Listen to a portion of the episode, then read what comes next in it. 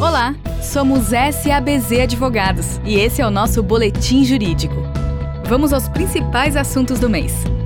Boletim Jurídico número 108, edição de janeiro de 2021. Administrativo. Senado aprova nova lei de licitações. Por Kleber Zanquim, Bárbara Teixeira e Rodolfo Mazini. Em 10 de dezembro de 2020, o plenário do Senado aprovou o projeto de lei da nova Lei de Licitações. Empresas públicas, sociedades de economia mista e suas subsidiárias, regidas pela lei das estatais, ficam expressamente fora da nova Lei de Licitações, exceto no que se refere às disposições penais. O texto foi encaminhado à sanção presidencial. Entre as novas regras, cabe destacar a previsão de diálogo competitivo como modalidade de licitação, com exclusão das modalidades de tomada de preços, convite e regime diferenciado de contratação. Além disso, a natureza do objeto da contratação passará a ser considerada para a definição da modalidade de licitação, em vez do critério de valor estimado. A norma também fixa regras gerais para funcionamento do sistema de registro de preços, estabelece a criação do Portal Nacional de Contratações Públicas, prevê novas hipóteses de inexigibilidade e dispensa de licitação e determina que licitações deverão ser realizadas, em regra, por meio de processos eletrônicos. A nova Lei de Licitações prevê também instrumentos auxiliares das licitações e contratações, como o credenciamento, a pré-qualificação, o procedimento de manifestação de interesse e o sistema de registro de preços.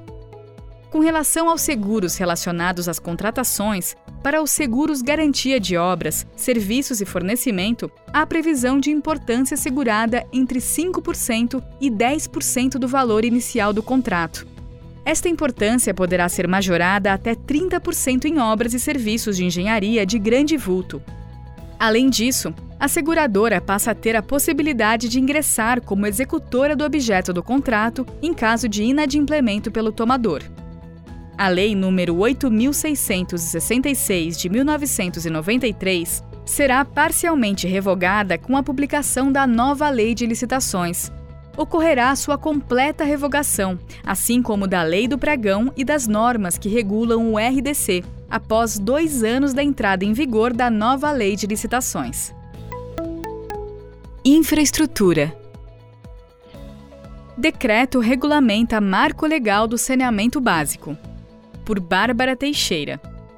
Em 24 de dezembro de 2020, foi publicado o decreto número 10588 de 2020, que dispõe sobre o apoio técnico e financeiro da União para adaptação dos serviços públicos de saneamento básico às disposições do novo Marco Legal do Saneamento Básico, publicado em julho de 2020. Conforme já previsto no Marco Legal do Saneamento Básico, o decreto reitera que o apoio da União é condicionado à observância das diretrizes e objetivos nacionais para o saneamento básico e das normas de referência emitidas pela Agência Nacional de Águas e Saneamento Básico. Além disso, o decreto estabelece as diretrizes e hipóteses em que será considerada cumprida a prestação regionalizada outra exigência para a alocação de recursos públicos federais na adaptação dos serviços. Por fim, são elencadas pelo decreto as atividades passíveis a apoio técnico e financeiro da União. Entre elas estão as atividades relacionadas à organização dos mecanismos de prestação regionalizada, como ações voltadas à sua definição e estruturação também poderão receber apoio da União as atividades de elaboração ou atualização dos planos municipais ou regionais de saneamento básico, alteração ou preparação de contratos e outras medidas que visem a universalização do saneamento básico. Insolvência. Sancionada a lei federal que altera a Lei de Recuperações de Empresas e Falência. Por Renan Soares o presidente Jair Bolsonaro sancionou com vetos a reformulação da Lei de Recuperações de Empresas e Falência. A Lei Federal número 14112 de 2020, que altera a Lei de Recuperações de Empresas e Falência, entrará em vigor em 24 de janeiro de 2021.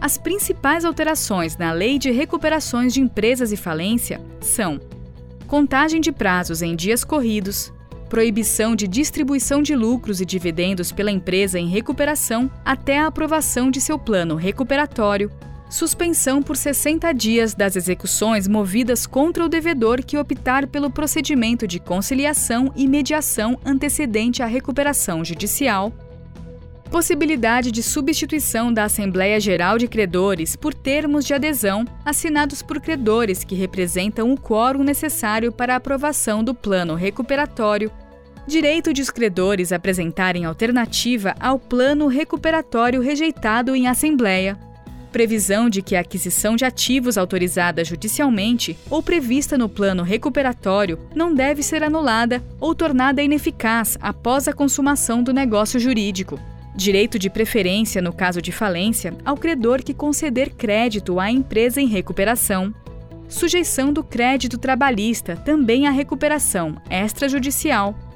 Possibilidade de requerer a recuperação extrajudicial com a comprovação da adesão ao plano por parte de um terço dos credores abrangidos, com a obrigação de comprovar a adesão de 50% dos créditos abrangidos em até 90 dias e manutenção da natureza e classificação do crédito cedido a terceiros. Seguros.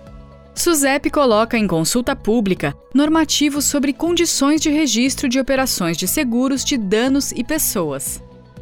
Por Pedro Mingotti.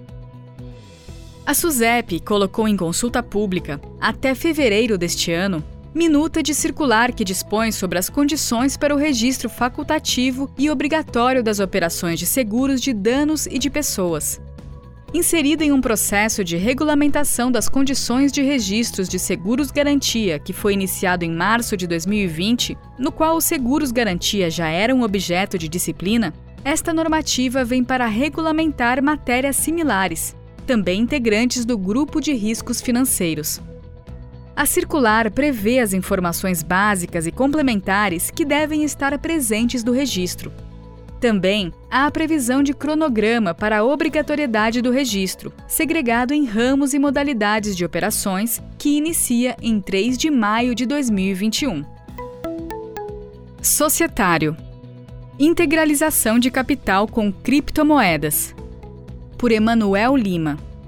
O Departamento Nacional de Registro Empresarial e Integração, DREI, vinculado ao Ministério da Economia, publicou em 1 de dezembro de 2020 o Ofício Circular SEI número 4081 de 2020, ME, direcionado a todas as juntas comerciais do Brasil, esclarecendo não haver nenhuma vedação legal quanto à integralização de capital social com criptomoedas ou moedas digitais.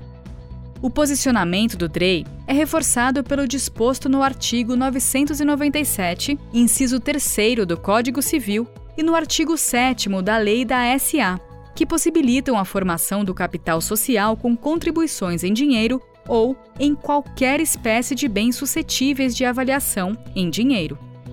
Embora tenham natureza jurídica de ativos financeiros, bens incorpóreos, as criptomoedas terão o mesmo tratamento dos bens móveis para fins de integralização de capital social, nos termos da legislação societária, cabendo às juntas comerciais o exame do cumprimento das formalidades legais dos respectivos atos apresentados para arquivamento. Tributário Desburocratização facilita a dispensa do habite-se e do alvará de construção. Por Bruna Esteves. Com o advento da Resolução número 64 de 2020, o governo federal apresentou novas medidas para desburocratizar e simplificar o setor de construção civil, com destaque para a dispensa de licenciamento de alvará de construção e habite-se para obras e edificações consideradas de baixo risco. Para simplificar o processo, foi criado o Mercado de Procuradores Digitais de Integração Urbanística, o MURIM, responsável pela emissão virtual das dispensas de alvará e habite-se para as obras de baixo risco, preservando a livre concorrência. A resolução também estabeleceu o Portal Único e Integrado, denominado PDI, local em que o contribuinte fornecerá todas as informações e documentos necessários, recebendo de forma automática e declaratória a dispensa de qualquer licenciamento governamental. Para os municípios, foi previsto o uso do sistema SERPRO, que emitirá certificados de dispensa de alvará e habite-se para as empresas e os cidadãos, bem como o cadastramento de informações que definirão o tipo de obra que poderá receber o licenciamento. Essas medidas de flexibilização têm previsão de início para março de 2021 e são reflexo da aplicação da Lei da Liberdade Econômica, a qual permitiu ao governo reduzir a burocracia e incentivar o investimento no país. Tributário. Em sessão plenária, STF veda a indisponibilidade de bens dos devedores da Fazenda Pública, mas admite a verbação. Por Thaís Santoro. Em recente julgamento, o Supremo Tribunal Federal definiu por maioria de votos sobre a impossibilidade de a Fazenda Nacional tornar indisponíveis administrativamente bens dos contribuintes devedores para garantir o pagamento dos débitos fiscais. Contudo, admitiu a averbação de certidão de dívida ativa nos órgãos de registro de bens e direitos sujeitos a arresto e penhora. Em voto vencedor, os ministros Luiz Roberto Barroso, Gilmar Mendes e Luiz Fux decidiram pela vedação à indisponibilidade automática dos bens do contribuinte em procedimento administrativo, onde o ministro Barroso ressaltou que a intervenção drástica sobre o direito de propriedade exige a intervenção do Poder Judiciário. Por fim, apesar de contrários à indisponibilidade automática, os ministros entenderam como legítima a comunicação da inscrição em dívida ativa aos órgãos que operam banco de dados e cadastros relativos a consumidores e aos serviços de proteção ao crédito e congêneres, nos casos em que não houver pagamento do débito em até cinco dias, com o fim de proteger terceiros de boa-fé e induzindo o pagamento da dívida. Tributário Parcelamento de dívida não implica em suspensão de penhora, afirma TJSP. Por Raíza Garcia e Vinícius Costa. Em recente julgamento, a 15ª Câmara de Direito Público do Tribunal de Justiça de São Paulo decidiu que a penhora realizada no curso da execução fiscal não deve ser suspensa até pagamento integral do parcelamento. Ao julgar o agravo de instrumento em questão, o relator afirma que a adesão a programas de parcelamento suspende a exigibilidade do crédito até o pagamento integral, impedindo a realização de penhora enquanto vigente e adimplido o parcelamento, nos termos do artigo 151, 6 do Código Tributário Nacional. Contudo, considera que o parcelamento não desconstitui a penhora anteriormente realizada, de modo que deve subsistir até o pagamento integral das parcelas, e, em caso de inadimplemento, a penhora deve ser aproveitada pelo credor. Por fim, decide que eventual dificuldade financeira do contribuinte não se mostra suficiente para determinar o levantamento da penhora ante o risco de desaparecimento de bens. Gostou do nosso boletim jurídico? Inscreva-se nos nossos canais nas redes sociais. Procure por SABZ Advogados.